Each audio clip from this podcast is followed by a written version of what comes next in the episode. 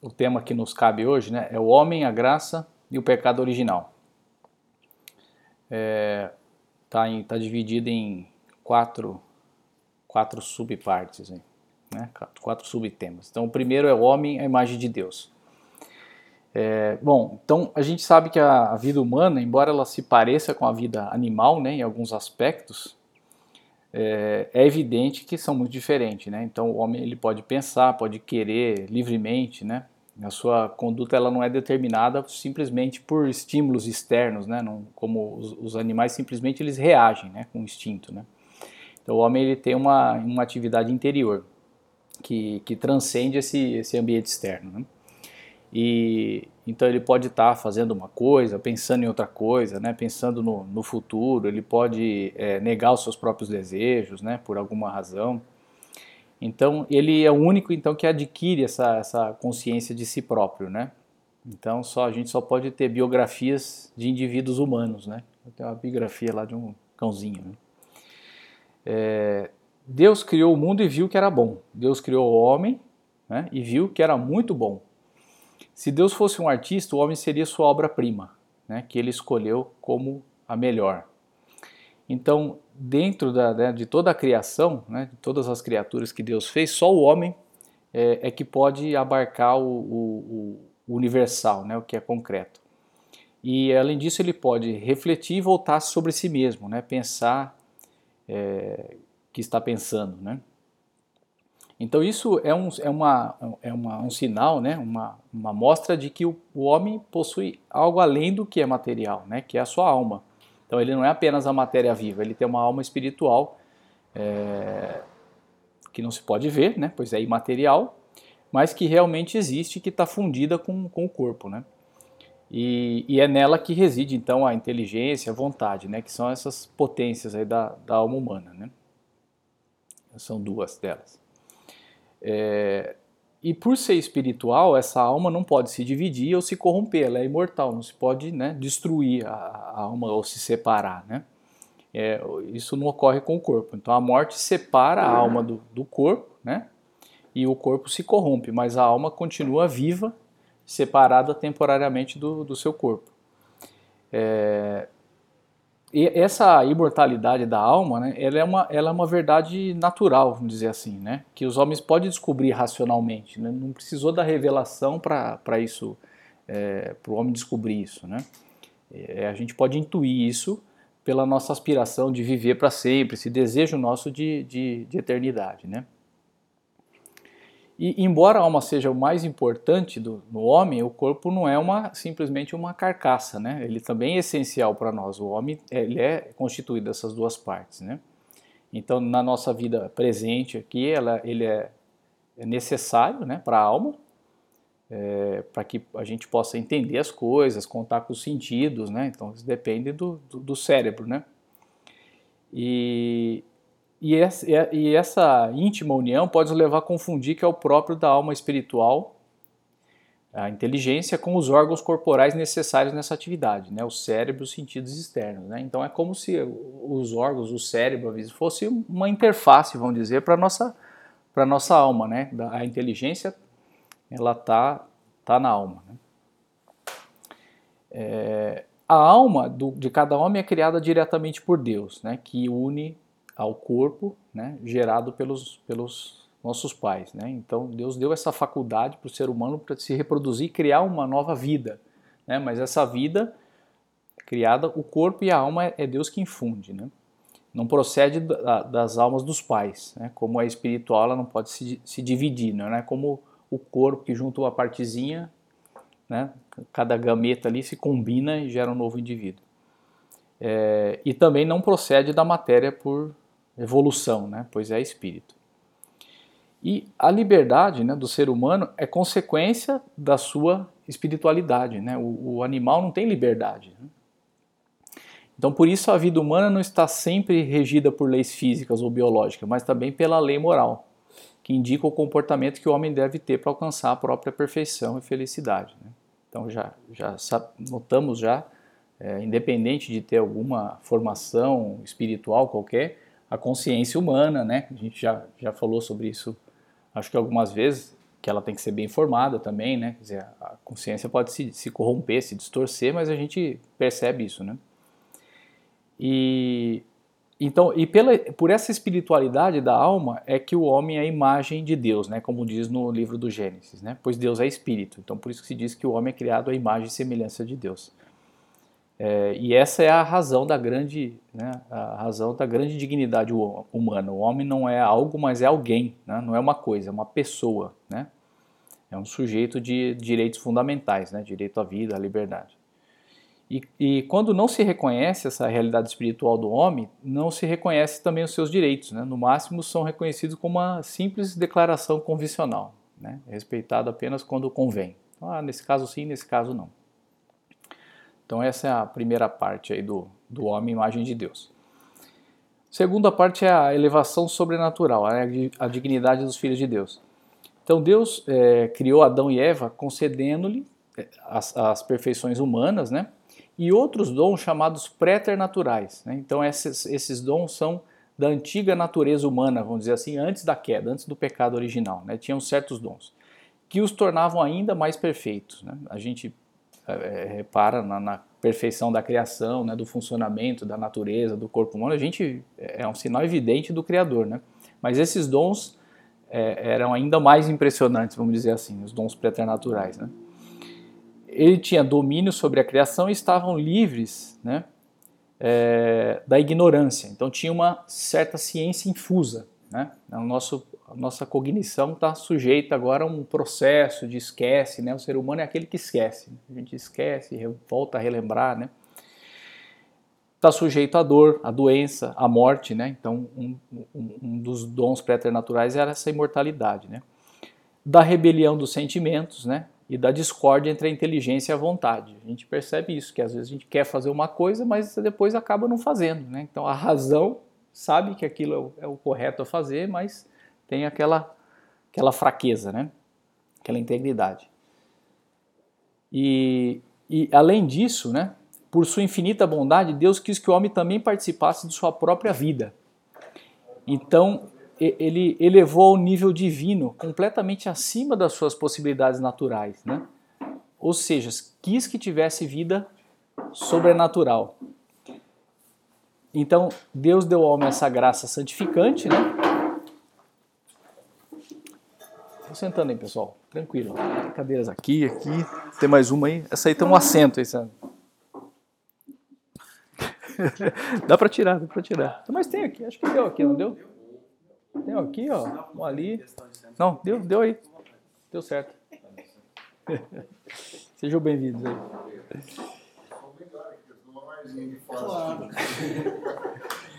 Então, estava falando aqui né, do, do, da constituição daí do, do, ser humano, né? então nessa segunda parte da elevação sobrenatural, né?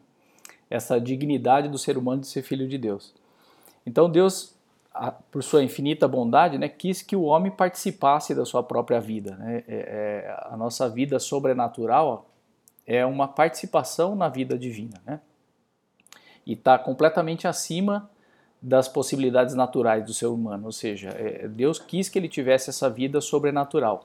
Então deu o homem o que a gente chama de graça santificante, né, que é um, um dom que transforma a alma e de certa forma o diviniza, sem que ele deixe de ser homem. Então é, aqui dá, dá um exemplo aproximado, né, que é um, o ferro é só ferro. Se você aquece ele, ele fica incandescente, é como se ele iluminasse, né, e virasse fogo. Mas ele não deixou de ser ferro, mas ele ele ilumina, né? Então, sem perder a, essa faculdade de ser ferro, ele passa a ter essa propriedade, né?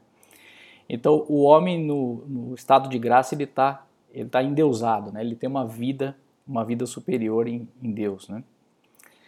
E, e, então tem uma intimidade com a Santíssima Trindade que tá a gente chama de inabitação, né, na alma. É, então ele faz parte da família divina como filho, feito semelhante à segunda pessoa da Santíssima Trindade, né? Filho adotivo, né? O, o filho é, por geração é o, é o Cristo, né? Encarnado e nós somos filhos por adoção, né? Então é nisso que consiste a filiação divina adotiva, né? Ele passa de simples criatura de Deus para ser uma, uma, uma para essa viver essa condição de filho de Deus, né? Bom, terceira, terceira parte aqui de, de quatro.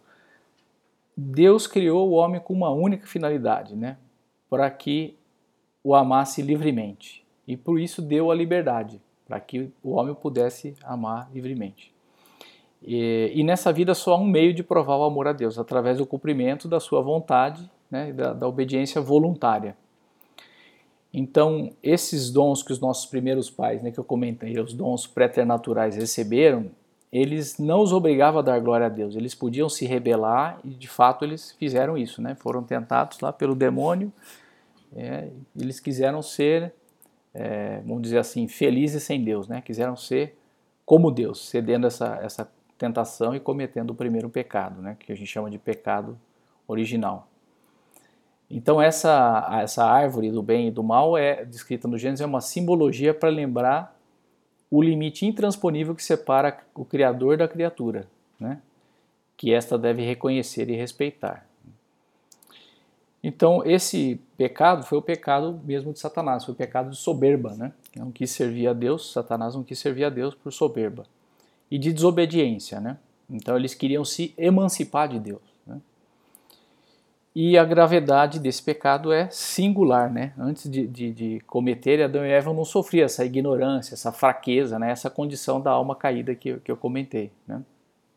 Eles, é, eles pecaram então com total clareza da razão. Né? Não é como, como hoje a gente não tem tão, tanta clareza assim das coisas. Né? Eles, eles tinham clareza e tinha o absoluto domínio das paixões. Não pode dizer que, como hoje nós temos a inteligência né, e a vontade, então às vezes o intelecto sabe que aquilo é o que deve ser feito, mas a vontade sabota às vezes, né, se não está bem ordenado.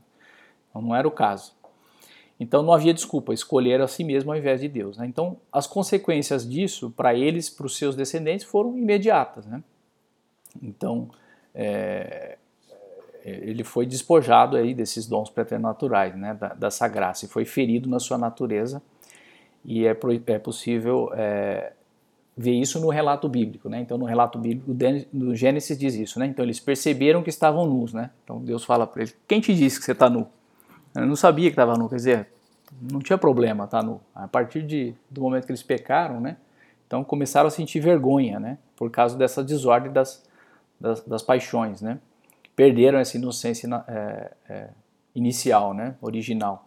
Esconderam-se de Deus, né, perderam essa, essa intimidade, esse laço de união com Deus. E foram expulsos do paraíso. Né? Então, eles, é, os homens que nasceram depois disso né, viriam a chegar já no estado de separação. Né? Então, ao invés de transmitir aos filhos esses dons sobrenaturais, né, preternaturais que tinham recebido de Deus, passaram a transmitir o pecado original como herança. E é sintomático que aconteceu com Caim, diz aqui, né? Caim matou o irmão, né? matou Abel. Então, depois de Adão e Eva, né, como está no relato, todos os homens nascem nesse estado de pecado original. Bom, o que interessante anotar aqui que não é alguma coisa que está sobre o homem, né, essa condição de pecado, ou dentro da alma do homem, mas é a ausência de uma coisa que Deus tinha previsto para eles. Né? O pecado original é eles perderam alguma coisa, né? é a falta de alguma coisa, é um vazio de alguma coisa. Né? Então é a carência, né? a escuridão, é a falta de luz. Tá? Então nascer com o pecado original significa nascer sem a graça santificante. Né? E, e pior ainda, com essas desordens, né? que, é, que, que é essa inclinação para o mal. Né? É, então, com, com esse pecado, ninguém perdeu algo que é, tivesse direito. Então, esses dons não eram devidos por natureza, mas eram dádivas de, de Deus, né, como é a vida. Então, nós não podemos é, culpar Deus pela falta de, de Adão e Eva. Né? Então, aqui dá um exemplo, né? uma boa comparação é pensar em um filho cujo pai se negou a prestar um favor a uma pessoa muito rica. Né? E, como consequência, essa pessoa é, não deixou uma herança lá para aquele filho que a princípio pensava fazê-lo, né? E queria fazê-lo por pura bondade. Então a culpa é do pai, porque o pai não quis, né, servi-lo, prestar aquele serviço.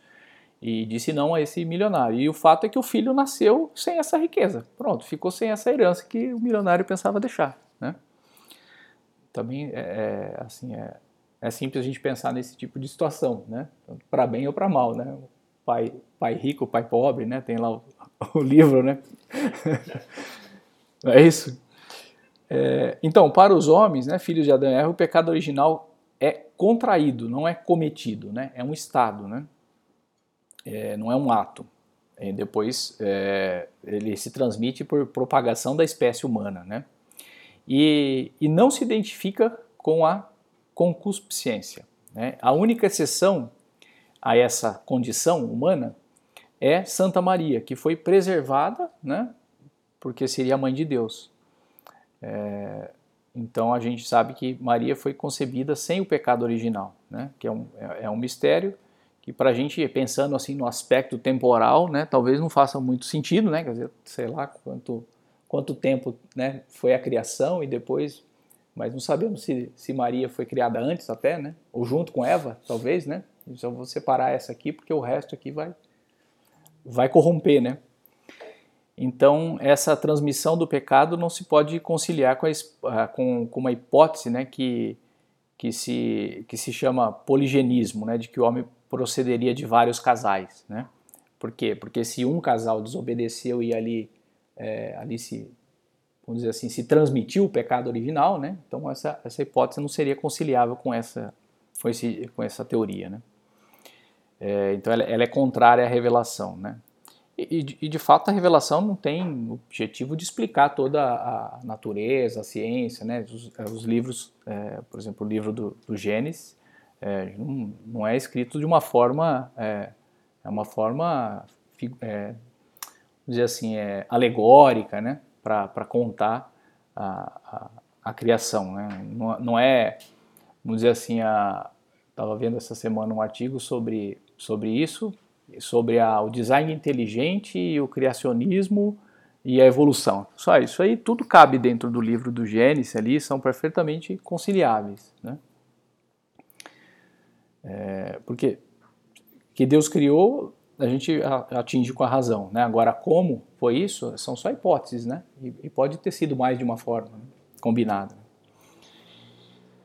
Todos os males pessoais e sociais têm origem nesse primeiro pecado, então. Né? Então, o homem que se corrompeu, né? É, o pecado original, ele quebrou essa harmonia com a criação.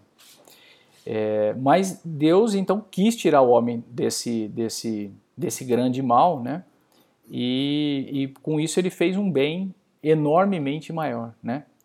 Como diz, acho que é Santo Agostinho, que diz Félix culpa, né? É, encarnação da segunda pessoa da Santíssima Trindade. Então, para redimir o homem desse estado de pecado, né, é que nosso Senhor Jesus Cristo se tornou homem, né, se encarnou e, e fez com que nós nos divinizássemos, vamos dizer assim, né. Então, Deus não, não abandonou o homem, né, depois do pecado original, pelo contrário, prometeu-lhe um redentor, né. Quem comete o pecado mortal, então perde a graça santificante e fica num plano muito distante da vida sobrenatural, uma distância maior do que aquela entre uma vida humana e um animal. Né? Então, uma pessoa que está na graça de Deus, tá, Deus está habitando na alma dele. É né? uma pessoa que é, deliberadamente né, tem as, as condições para um pecado ser, né, pecado ser mortal, ele está se afastando deliberadamente de Deus e, se morre nessa situação, vai para o inferno, né? condenado. É, mas quem está em estado de pecado mortal ainda pode receber graças atuais de Deus, ajuda de Deus para deixar esse, esse estado, né? para agir bem e para procurar né, essa reconciliação com Deus. Por fim, né, é, especificamente agora sobre a vida sobrenatural, né, o que é essa habitação de Deus que, que a gente chama de a vida sobrenatural. É, então nós pensa, a gente pensa no gênero da vida na Terra, né? a vida vegetal, a vida animal e a vida humana. Né? Mas através dessa participação da habitação de Deus né, na nossa alma em graça, o homem pode ver uma vida superior, né? que é, além disso, é uma vida sobrenatural, vai além da nossa natureza, né? que consiste na própria vida de Deus presente nessa, nessa alma em graça. Né? Então, é, nós todos temos uma certa vida interior, né? A gente está sempre num, num, monólogo ali, né? Falando consigo mesmo, né? É, é, fácil notar isso, né? Pensa, a gente fica pensando, recordando coisas, sonhando, imaginando. Então, isso é, é constante, né? Isso pode ser rico ou pode ser banal, né? Eu posso pensar só no meu próprio umbigo, nas minhas próprias coisas aqui, ou eu posso fazer disso uma, é, uma realidade da presença de Deus na nossa alma em graça. Então a gente pode tornar essa vida interior, esse meu diálogo interior, numa oração, né? Não é automático isso, né? Mas com algum esforço, né? Com algum treino, a gente vai procurando estar na presença de Deus para fazer as coisas. Pouco a pouco a gente pode ir conseguindo com a ajuda de Deus, né? Não com voluntarismo assim, como não agora, a partir de amanhã não falo mais sozinho, né? Só falo aqui das minhas coisas com Deus. Então, a gente tem que ter um esforço, né? pouco a pouco, e a gente vai adquirindo isso. Para viver a, a, vida da graça é necessária uma luta interior, né? que começa por manter habitualmente essa vida sobrenatural, mas que não consiste apenas em não cair, né? Porque às vezes a gente tem uma, uma certa, uma falsa ideia de que o santo é aquele que não peca, que não erra, que não cai, né? Que é impecável, não comete nenhum deslize. E na verdade não é isso. O essencial da luta é, é o, é, é o esforço, né? Para a gente a cada erro corrigir, voltar atrás, pedir perdão, né? É, e, e recomeçar, né? E, bom, isso a gente é, é, faz, né, os meios para a gente aproveitar isso, né, é, são os meios ordinários, os sacramentos, né, a oração, ter uma direção espiritual, ninguém é bom juiz em causa própria, né, uma pessoa que nos oriente. É, bom, e como a graça ela necessita se apoiar na natureza humana, né, quer dizer, a alma não está isolada do, do do corpo e a graça não age sozinha, né, mas ela pressupõe, né, e ela aperfeiçoa é, para elevá-la, né, então parte importante desse esforço é, consiste em praticar as virtudes humanas, então melhorar humanamente falando, né, então citamos algumas aqui, lealdade, rigidez, sinceridade, justiça, laboriosidade, constância, temperança, né, várias virtudes aqui, as cardeais e as suas derivadas, são todas virtudes humanas, né, que ela é uma, é uma boa base, né? um bom alicerce para que a vida sobrenatural possa florescer em cima. Né? E, e essa luta, né? porque é luta, né? o, o, livro de Jó, né? a vida do homem sobre a terra é, é pedreira, né? luta. Né? Ela, ela não tem que ser assim, penosa, né? É, triste, sacrificada sim, mas alegre. Né? Alegre porque Deus está do nosso lado, né? quer dizer, Deus está tá, o tempo todo nos acompanha e torce para que, que funcione, né? para que dê certo, que a gente consiga, né? Então, essa luta tem que ser como esportiva, né? Não consegui, não, mas agora eu vou conseguir, não, vou treinar um pouco mais e vou, vou, vou adiante, né? E aí a gente tem que estar sempre disposto a recomeçar para aperfeiçoar essa vida sobrenatural aí. Era isso aí.